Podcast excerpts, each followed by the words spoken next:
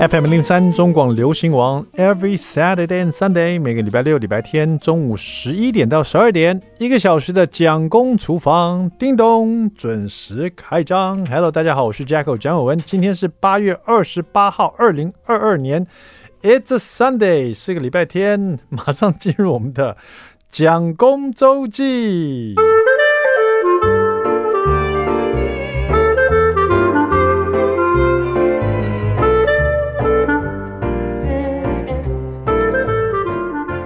你知道你所喜欢的蒋公周记的不同集数，你可能在中广流行网的 YT 频道以及 Podcast 上找到吗？你不知道的话，现在告诉你好不好？不只是蒋公周记，有不同的蒋公厨房的集数，也有很多我们讲中广流行网的不同的节目哈。如果你都想要重温旧梦，重听一次，或者你在搜寻哪一集的话，你都可以到我们的中广流行网的 YT 频道以及 Podcast 上面都可以去搜寻看看哦，好不好？好的，今天蒋公周记来聊上次哈，我跟我爸妈去吃饭的时候。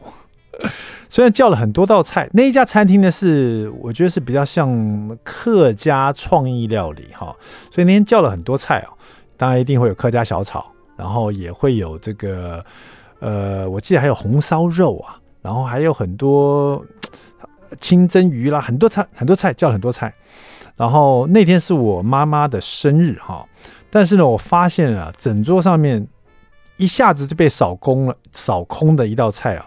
竟然是凤梨虾球啊！有可能是因为我们有两个小孩嘛，小孩都特别喜欢吃虾球啊。然后呢，我妈才告诉我，她除了那个海鲜豆腐堡以外，她第二爱吃的竟然是凤梨虾球。奇怪，我以前怎么不知道？那因为凤梨虾球又有凤梨，又很甜，你这台湾凤梨很甜呐、啊，所以像我爸爸这种对虾球没有说特别喜好，也。不是说不喜欢，但他喜欢吃凤梨，所以他等于一直在吃凤梨。然后呢，小孩一直在吃虾球，我妈妈也在吃虾球跟凤梨，所以那道菜一下子一上桌就不见了，而且就很受欢迎这样子。我回去就想说，哦，我没想到说这个我们两个家，我们两个小朋友那么爱吃凤梨虾球啊。但我一想到我自己脑海中出现这样的想法，我突然觉得我这想法也太怪了，因为我自己小时候啊。也特别在吃凤梨虾球，就是你知道什么时候会吃到呢？就是去参加人家的婚礼，就是以前啊，现在好像婚礼不会上这道菜了，可是在我小时候，那时候啊的婚宴上会有凤梨虾球，所以我们都会在婚婚礼的时候，小朋友就想要抢那个凤梨虾球来吃，有时候我还撒一些那个这个五颜六色的那种巧克力。巧克力的那个脆片吗？还是什么啊？巧克力米啊，那叫巧克力米，对，那个颜色比较丰富的。现在可能因为健康诉求，就比较少撒这个了哈。但是你可以想象，我们那个年代婚礼上不只是会上凤梨虾球，还会撒巧克力米，就跟现在完全不一样了哈。所以我小时候很爱吃凤梨虾球，因为虾球嘛，它又炸过了，外面有一个那个炸的那个呃面面衣哦，很酥脆。然后又淋上了酸酸甜甜的这个美乃滋，然后又有凤梨衬底，那就整个就对小朋友来讲又是一口一个哈，就不像其他的菜肴，好像一定要配饭，这个吃起来就很好吃这样。但是你知道，凤梨虾难免要用炸的，所以很少在家里做了。所以那天我想到说，小朋友那么爱吃，干脆我在家里做凤梨虾球给他们吃好了。而且现在自己在厨艺上面也比较有自信了嘛。就发现其实炸东西啊，尤其是虾子这种很容易熟的东西啊，你不见得要用一锅油啊，有时候一百 CC 的油，也就是譬如四五大匙，其实就够了。尤其炸虾，你大不了就分批炸嘛，也是 OK 的。那可是虾球上面也有外衣啊，那那个那个面衣通常都是面粉嘛。那可是我小朋友，尤其老大，他又对小麦过敏，所以我只有就。舍去这个面粉，就直接用地瓜粉，让它有酥脆的口感。那用地瓜粉其实就更方便了，就是有点小撇步了。就是你去买新鲜的虾子，用白虾就可以了。那如果说你买得到冷冻的炒虾，那这会更脆口。但是我是觉得，不管是白虾还是炒虾，你炸过以后用那种高温炸过，又有一个面衣在外面，吃起来都差不多。好，那我就用白虾。买个头大一点的，然后呢，呃，直接把它去壳哈，去头，长这个长泥把它再化背，因为你要去头去壳又要化背，在化背同时呢，就把它的那个长泥去掉哈，然后呢，每一只都做好以后呢，就擦干净，把每个虾子擦干净以后呢，抓一点点盐巴，然后呢，呃，一点白胡椒粉。用手去抓捏它，擦干的虾子不会那么黏。可是你放了盐去抓腌以后呢，你会发现越抓会越黏哈。你就是要感觉这种黏黏的感觉。然后呢，再放一颗蛋进去，那就看你的虾子的分量多少。如果你十二只虾的话，你可能半颗蛋就可以了。那因为我们家老大他对蛋白过敏，所以我就去掉蛋白，用整颗蛋黄。那这样炸出来其实又更金黄一点，其实颜色更漂亮。只用蛋黄啊，用刚刚抓好盐、抓好一点胡椒粉的虾子呢，再抓一点蛋黄上去，那这样是不是湿润的？外面都蛋黄，蛋黄又是一种油脂嘛，包裹住每只虾。然后要炸之前呢，我就去呃均匀的去把它沾上一些地瓜粉哈。地瓜粉有时候蘸的地方比较厚一点没关系，稍微把它拍一下，然后沾好了地瓜粉的虾子先摆旁边，先让它回、呃、反潮一下，这样比较吃得住这个地瓜粉。如果你一沾好就去炸，很容易会脱粉哈。先把它沾好地瓜粉，先放旁边让它反潮一下。这时候准备一个小小的汤锅或者小小的炒锅。如果说你是用普通锅的话，你用很少油，一百 CC 油，那你就要倾斜你的锅锅子，让那个油集中到某个角度，让它变比较深一点点哈。那我是用一个很小的汤锅，所以刚好一百 CC 到一百五十 CC 的油啊，就满满的。一只虾子下去了，它会大概三分之二都可以浸在这个油里面哈。不过不管是浸二分之一还是三分之二，你最后都是用筷子稍微翻动一下的这个虾子，所以虾子一定要反潮。油热了，带到一百六到一百七左右，就是虾子放下去以后，你马上就有泡泡出来，那就是那个热度刚好了。一只一只放进去，就这样子，虾子很快就熟了，把它炸香、炸熟，炸到它变成虾球哈，炸到外面颜色变金黄色哈。如果说你的这个锅子比较小的话，像我用小汤锅，我十二只虾我就分两批炸这样子，不要说挤满了虾在里面，很多虾可能都没有办法进到这个油里面，这样这样就不好了。用少油来炸呢，就是要稍微注意一下虾子的数量不要放那么多哈，这样在油温才够热。好了，炸完以后，虾拿出来以后。美乃滋，再加一点柠檬汁，然后你也可以加点 yogurt，或者是加，通常在餐厅里面是加鲜奶油跟美乃滋啦。现在健康诉求嘛，你就美乃滋加点柠檬汁，加点 yogurt，把它拌匀了以后呢，淋在这个虾球上面。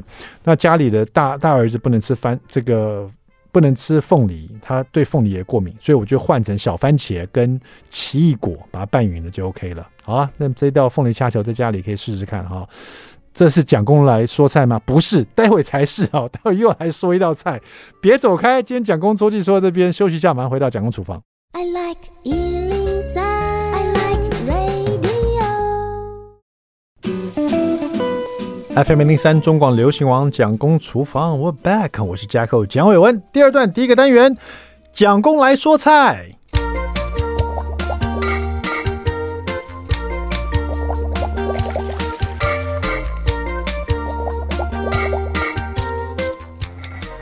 好的，说到这个经典的家常菜呢，卤排骨饭绝对会是每个人觉得是这个，不管是学生时期，或是呃小时候哈，最期盼在家里吃到的排骨饭，不管是卤的还炸的，只要有排骨。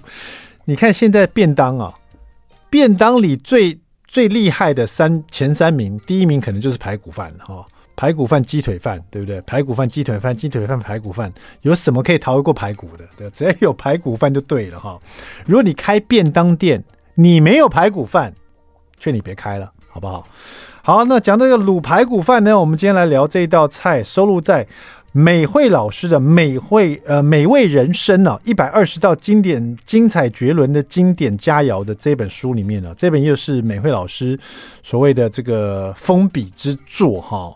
当然，我是先预告美慧老师封完笔以后，也许会再重出江湖，希望了，好不好？但是美慧老师说，他这个是对他第一百三十四本吗？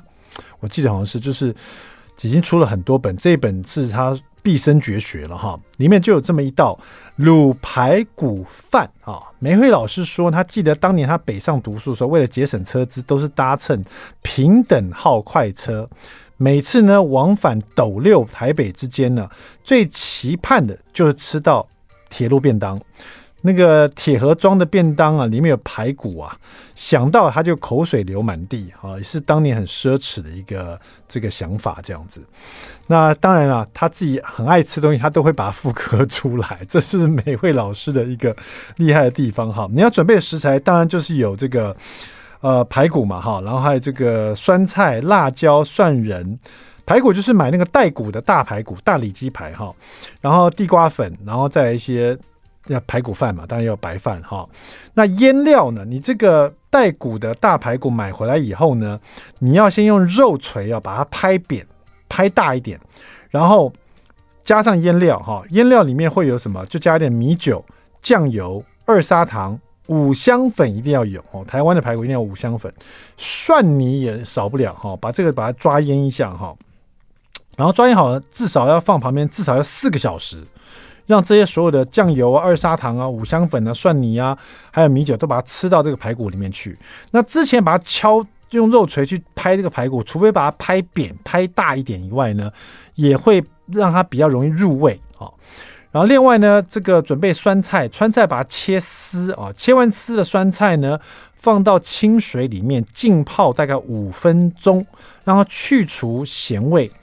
然后另外呢，要准备辣椒切圈、哦，这个蒜仁呢就把它切末啊、哦、备用这样子。好，准备油锅，呃，这个腌了四个小时的排骨呢，腌好以后拿出来，先拍上薄薄的地瓜粉，放旁边让它反潮一下。然后呢，准备油锅，锅子热了，加油进去哈、大概热到一百七十度，一百七十度就是你筷子木筷子插进去，一定会有泡泡出来。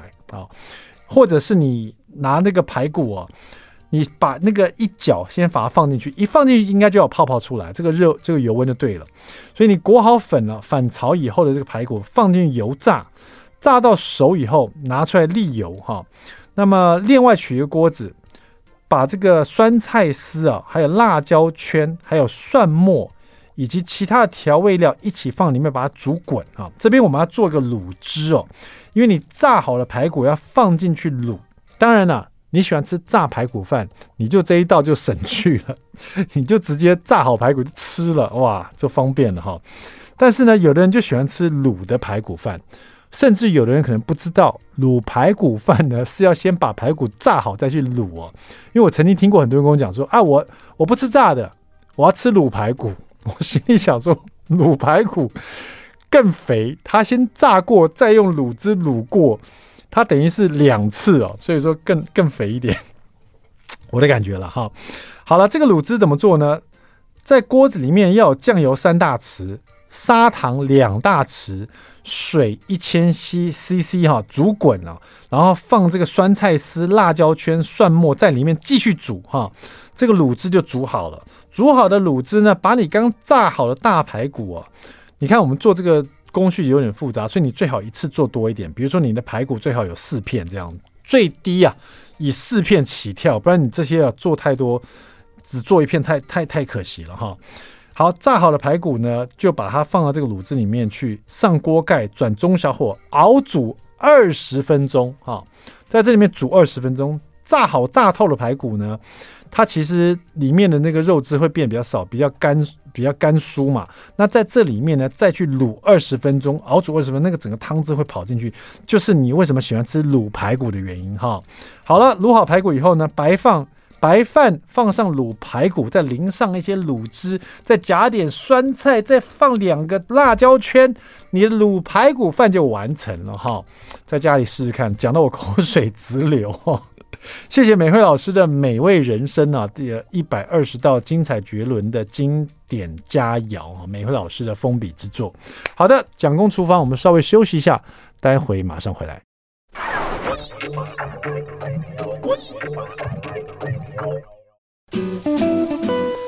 FM 零零三中广流行王蒋公厨房，We're back，我是 Jacko 蒋伟文。今天我们来到现场的特别来宾呢。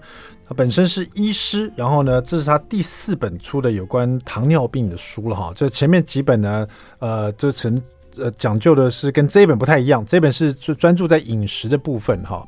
有人说这个久病成良医哦，那他这一位这个医师呢，如果讲到糖尿病，大家马上想到的是他，但他没有久病啊，但是他在这个糖尿病的门前走了一遭哈。嗯、我们来访问，今天是访问的是尤能俊医师，尤医师你好，哎，主持人好，听众朋友大家好，是尤医师，你跟糖尿病。好像从什么时候开始变成了这个，变成你的宿命了？呃，如如果从那个家家庭里面是家庭里面就有糖尿病的成员，是。那我我记得第一次知道说，欸、莫名其妙要要跪下来，然后也不知道什么事情，是我的外祖母，嗯，外祖母是因为糖尿病过世，嗯，欸、那个年代我记得我应该是十十岁左右，那我今年已经六十出头了，嗯、啊，那个时候治疗不发达。啊，高血糖，他因为没有胰岛素可以购买得到，所以高血糖就走了。啊，他走了之后的十来年之后，我的阿姨啊，也因为糖尿病洗肾走了。哎，那我自己的行医是刚好我就是看糖尿病这个疾病。那看病的中间，哎，我的其他的一些亲戚，那甚至我的晚辈，哎，糖尿病也也。因为这个问题啊，我也开始帮他们做治疗，诶，所以在宿命上，在家庭里面，我是有糖尿病。那常常会说，呃，如如果说糖尿病它是有家族，那似乎那个家族好像会成为你的宿命。那我自己在那种呃看病的中间，那我自己定期也会做检查啊，所以我的糖化血色素来到五点八。那五点八，我们的界定叫前期啦。嗯，正常如果用糖化血色素去看的时候，一定要五点七以下。哎，所以大概在六年前的时候，我糖化血色素来到五点八，所以我就变成叫做准糖尿病人。嗯，我想问一下，有意思是因为现在糖尿病哦，我觉得现在的当今的社会，我们大的饮食的可以说是这大都都是。精致精致饮食嘛，哈，呃，这个淀粉也好啦，或者是很多可能会引发这个糖尿病的这种饮食的习惯哦，我觉得现在是这个糖尿病最最适合的一个年代。呃，那真的很普遍，啊对不对？很普遍。如果以台湾的话，我们现在用药治疗就两百二十万。嗯，那跟我有一度在糖尿病前期类似的人，在台湾有五百万，但是大部分的人。好像如果说没有去做这个基因检测的话，他也不知道自己这个可能会有糖尿病的基因，或者大部分人他是到后来去检查的时候才发现自己已经有糖尿病了，还是对不对？没错，所以因为它不是一个用症状来感受的一个疾病，它是用靠检测。嗯，那即使用基因检测啊，不如回来我们用呃你的体态来检测。嗯，比方说过重这件事情。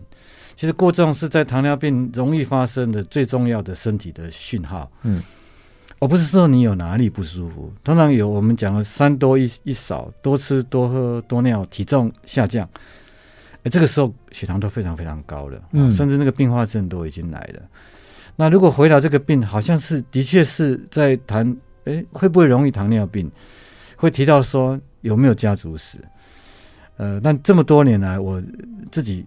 呃，看这些变化啊，或者说我们把这个方法应用到需要预防糖尿病的人，其实后天占了大部分，所以不能怪家庭，不能怪父母啊，怪自己的饮食习惯，也不能说是怪，因为这个我们的呃整个环境是这样，对。啊，但是环境呃是。跟过去是不一样，因为现在都是不太需要劳动，嗯，那活动量通常大家不知不觉都降很低了，呃，大部分我们有体育课，体育课高中勉强有上，但一过高中那个体育课即使都不扎实，大家的活动量，除除非你喜欢运动，要不然活动量都是低的。那我们也不需要每个人像劳动一样耕作一样去取得食物，所以我们简单讲，它也叫做假后做停扣，嗯。哎，你的你的活动量是降低的啊，但是你的饮食是有很多的可能食物的过量。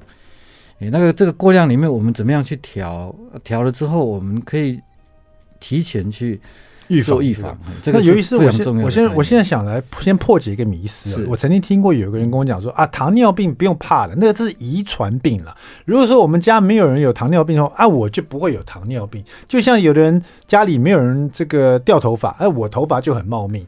那这是真的吗？我我们的调查大概六四。嗯，呃，不是二八六四，六四就也许我有六成会问到家族史，但是基本上有四成我问不到家族史。嗯，所以并不是说，哎，我今天诶先天不会糖尿病，那我就一辈子就不会糖尿病。尿病，所以其实每个人都有可能中奖。嗯，我们现在谈那个血糖代谢异常，三分之一的国人，台湾人是代谢异常。嗯，所以糖尿病其实是全世界都很注意。那在台湾，我们呃身处的台湾，如果用那个肥胖过重的状况，台湾是全亚洲过重肥胖比例最高的地方。嗯。所以，我们台湾糖尿病的人数就很多很多。刚刚尤医师也提到，就是说可能糖尿病呢，因为他是没有去检测，你不知道。那其中一个可以观察是，如果你过胖的话，哈，这是有可能会变糖尿病。但是刚刚尤医师你又讲说，有所谓的三多一少，一个是体重变少，这也是一个征兆。那我我要怎么少？这个是快速的，嗯，快速是说你哎，我没有刻意减重，嗯，哎，为什么会有三多一少？因为血糖一高到一个程度的时候，它会有点像脱水一样，嗯。所以你会想要多吃，然后你会觉得那个营养好像，哎，就吃不饱，又骗你又多，又饿，饿中间你又吃，嗯、小便你就多，那个叫三多。嗯，那一多吃，然后小便多，多喝，多喝，多尿，多尿啊，多吃多喝多尿。如果自己有这三个症状，我那个是非常明显的高血糖，那个已经不叫征兆，那个。几乎这种状况的情况来看医生，很多情况我们要动用打针的胰岛素。而且刚刚提到很重要是多吃多喝多尿，还要加上一个体重突然之间变少，对，那个是暴瘦，哎，就觉得奇怪了。所以有时候，呃，因为我们身体为什么会这个改变是，呃，糖是身体重要的呃营养分，嗯，那我们会从食物摄取到糖，但是这个。身体从食物摄取的糖需要有精细的胰岛素去调控。嗯，那如果我们这个胰岛素的调控失衡了，这个血糖就在身体里面一直堆高，一直堆高。嗯，你的营养吃进去的，你有吃到食物，但都从小便流掉。嗯。没办法转换，没有办法转换，对，嗯、没有办法，就是你有并没有办法帮你提供能量。啊，哦、那也不会变成你身体需要的该组成的一些，例如肝糖啊，嗯。啊，身体需要的一些营养素，嗯，连同在这种失衡状况下，连身体的肌肉都是流失的，嗯，你吃进去的蛋白质也是流失的，嗯，所以体重会暴瘦。而且真的得了糖尿病的糖尿病的患者，其实在生活上也有很多很不方便的地方，对不对？嗯，大家常常会说，好像呃，从此那个人生好像就那个色彩就变少了哈。我我不能说叫直接叫黑白。那呃，大家会认为饮食糖尿病要做很多的调整，这个是几乎每一个有糖尿病的人，呃，一开始有糖尿病就有自觉，或者说照顾他的医生啊，卫教师傅跟他讲说，你要调整饮食。那调整饮食中间，我也有发现，大家对调整饮食，因为我们有既定的习惯，所以调整饮食会觉得说跟别人不一样。那不一样会就产生很多的心里面的一些纠结啊，或觉得是哎啊、哦，为什么那么不幸？为什么是我？嗯啊，所以呃，如果我们今天把饮食了解跟饮食跟营养美味，它其实是一个有可以有一个新的平衡点。嗯，哎。所以今天我这个我们的尤能俊医生带来这一本呢，就是他第四本呢，在糖尿病的这个话题里面最重要的，在饮食有关的《一三三低糖瘦身餐盘》这本书哈。我想刚刚那个尤医生讲说，很多得了糖尿病的人会想说，为什么这么不幸哈？为什么得了糖尿病的人，或者是被诊断说有糖尿病人会有这种想法？因为糖尿病跟其他疾病很大不同在于是，当你一旦跨过那条线，变成糖尿病患者。你就回不来了，呃，是有这种说法吗？几乎是这样，对不对？当然，他大家现在都在追求那种逆逆转，啊，或者是说我不用药，那慢慢的这个也许将来几率会比较高。对，哎，我们现在如果呃专注专注在那个健康减重，体重减得够多的人，他的用药可以大量的减少。嗯，所以说现在看起来还是预防最重要。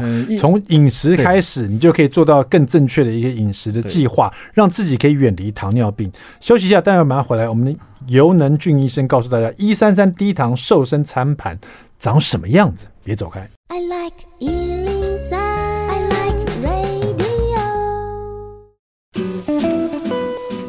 FM 零零三中广流行网蒋公厨房，我们回来了。今天我们访问的是我们的游能俊医生呢，他可以说是糖尿病里面呢，这是最了解糖尿病的一位医生呢，出了四本书啊。第四本是这一本《一三三低糖瘦身餐盘》呢，在这本里面呢，专注在如果要如何去避免糖尿病，如何去预防糖尿病的饮食的一个计划哈。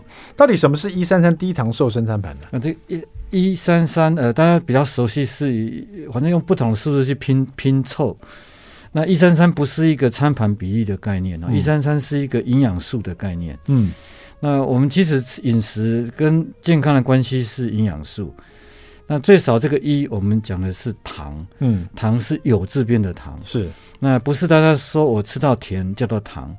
我们的米饭啊、淀粉啊、水果、我们的奶制品，我们经过摄取之后。在身体的转换会产生葡萄糖，嗯，所以归类叫糖类食物。那会装在一份，那一份就是如果我们把它换成营养的话，等于十五公克的碳水，嗯。那第二个三三讲的是，呃，一餐的配量，我们的底线尽量有三份的蛋白质，嗯。那一天如果三三三三三加起来就有九份的蛋白质，那这个九份的蛋白质也是我们现在新版的这个。国民营养建议，国民营养建议建议女性一天大概成人大概六十公克的蛋白质。那蛋白质跟份数的兑换法是除以七啊。嗯，男生再多十公克，所以男生大概落在十十十份，十份十份蛋白质。因为你医生，你刚刚说女生是六十公克蛋白，六十公克，因为大部分都是人家建议说。一个人要吃的蛋白质等于他体重嘛，一比一，除非你是在练健身的。所以一个女生大概是五六十公斤的话，她一天吃个六十克的公克蛋白质，其实其实就算五十几公斤吃六十公克也也也是 OK 的，OK 的，就算超过一点也没关系，也没有关系。嗯、那三三三就是我们讲的这个第二个三，就是一餐用餐的概念当吃到三份蛋白质。嗯，那怎么吃蛋白质？我们那个蛋、豆啦、鱼肉。都是蛋白质，嗯，对。那我们喝的豆浆是蛋白质，那一颗蛋有一颗蛋白质。那肉的话，大概常常大家说要吃到那个手掌大的肉，呃，男生跟女生，男生的蛋白需要比较多，男生的手也比较大，要吃满一个手掌大的蛋白质。如果我们对对照去骨头的肉放在碗里，女孩子放吃的肉放在碗里，大概要六分满，嗯，男生几乎是八分满。那另最后一个三是希望有三份的蔬菜啊，大家可能听着三份，可不可以是三份的？哎，三份泡泡沫红茶可不可以？不不不是三种奶茶，不是三种蔬菜，三份蔬菜。如果我们对照的那个好记的是三百公克，还没煮之前三百公克，还没煮之前三百公克，为什么三百公克？那煮熟大部分装在碗里，大概像一碗半啊。好。所以一天要一三三一份的这个酉字边的糖，就是淀粉类的，每一餐面啊，每一餐尽量都这样配。呃，马马铃薯啊，水果啊也是一样，都在糖这个地方，对不对？是。所以你看，其实饭跟水果是在一个地方的，对，同一个地方。对，这个常常会会被误会，好像饭归饭，水果是水果，因为水果产生的营养素是糖。嗯，所以只要是糖的，就放在一份这个地方。一份对，而且是一天是。一餐里面一三三，一餐里面一三三哦，所以说我一天会有三份糖，嗯，三份糖，对不对？九份蛋白质，九份蛋白质，九份蔬菜，九份蔬菜，这样看就对了，对不对？哦，这样算法好，好像比较容易去去分析一点哈。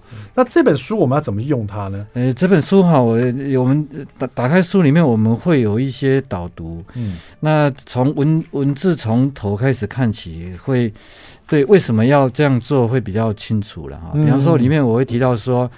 呃，我们身体的那个糖，那身体的糖为什么要要把它算得少？嗯，吃进去的糖，如果我们算的少的话，我们除了血糖平稳不容易升上升以外，身体的脂肪也会降。嗯，因为身体的糖，呃，会会从食物过来以外，身体自己会制造糖。我会会讲，呃，为什么是这个原因？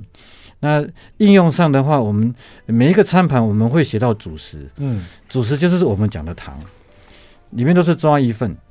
那一份的话，我们会把各种的这些糖类食物，呃，我比如几如，比方开头的餐盘里面有萝卜糕啊，我发现你这边是比如说中式小点一份糖，对，就是说教大家说，如果你要吃中式小点，只能吃一份的话，哎，你你怎么可能是什么样的样貌？怎么样对到一份？可能是萝卜糕，可能是黑糖馒头，可能是小笼包，可能是水饺，那大概多少分量这样子？然后里面会有什么样营养素这样子？对，我们营养素就是尽量会用。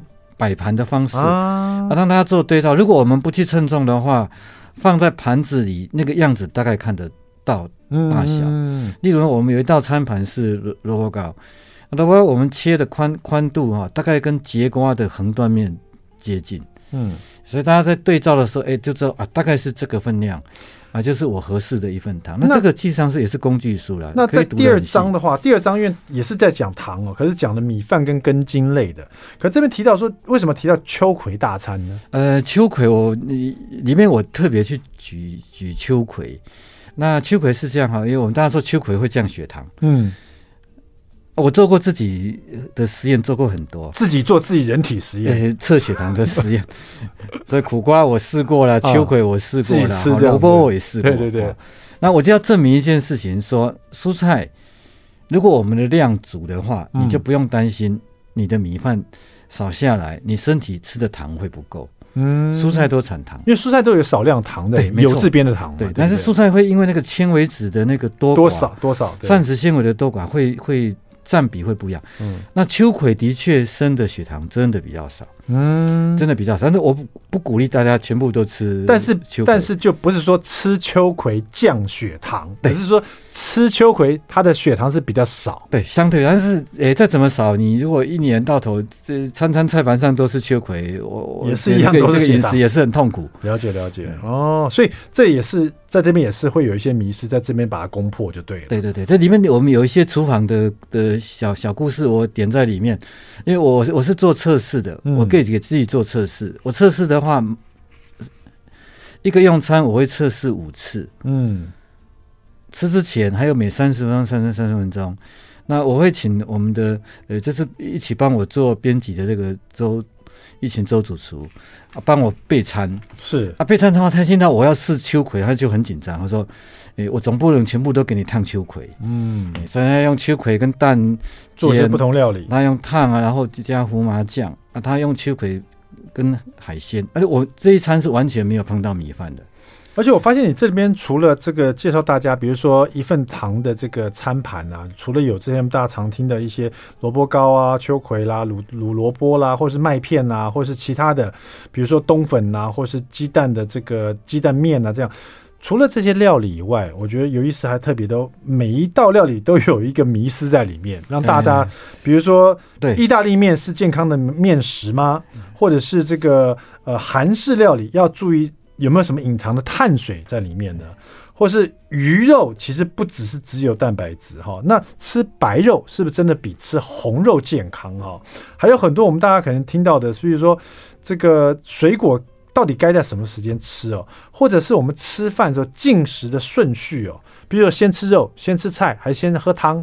这种进食顺序到底会改变什么？哈，这边有医生都做了详细解释。我我这个是我们先出一边出菜，我们完全让那个厨师自己去想说他要怎么出。嗯，那我会根据那个菜的内容，我会去呼应那个。营养上的迷失。好，那我们稍微休息一下，待会呢，最后一段我们就请我们游能俊医师哦，在这个一三三低糖瘦身的餐盘里面呢，我们在里面举出一些迷失来跟大家分享一下，让大家更能了解这本书想要跟大家分享的资讯是什么。好，待会马上回来。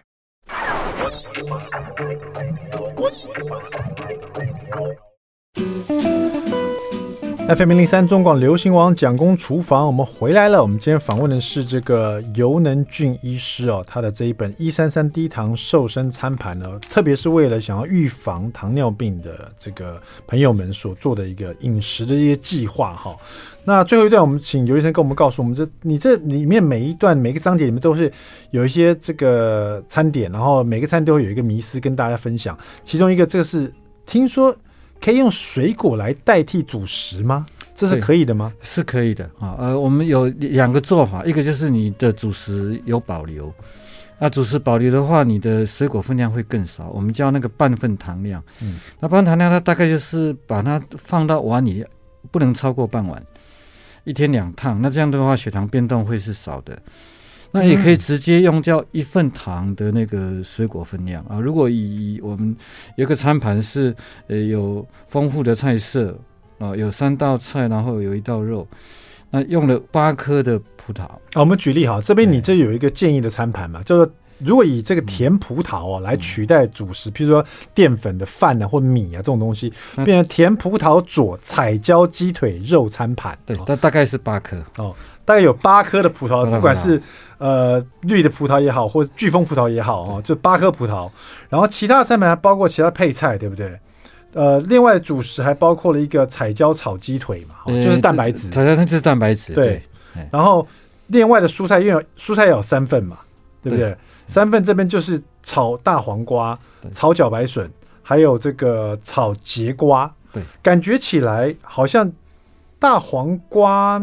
茭白笋跟炒节瓜都糖都很低耶，这里面糖都非常低。我们也没有特别挑那个纤维多的哈、嗯、啊，这是这里在破一个迷思，是不是？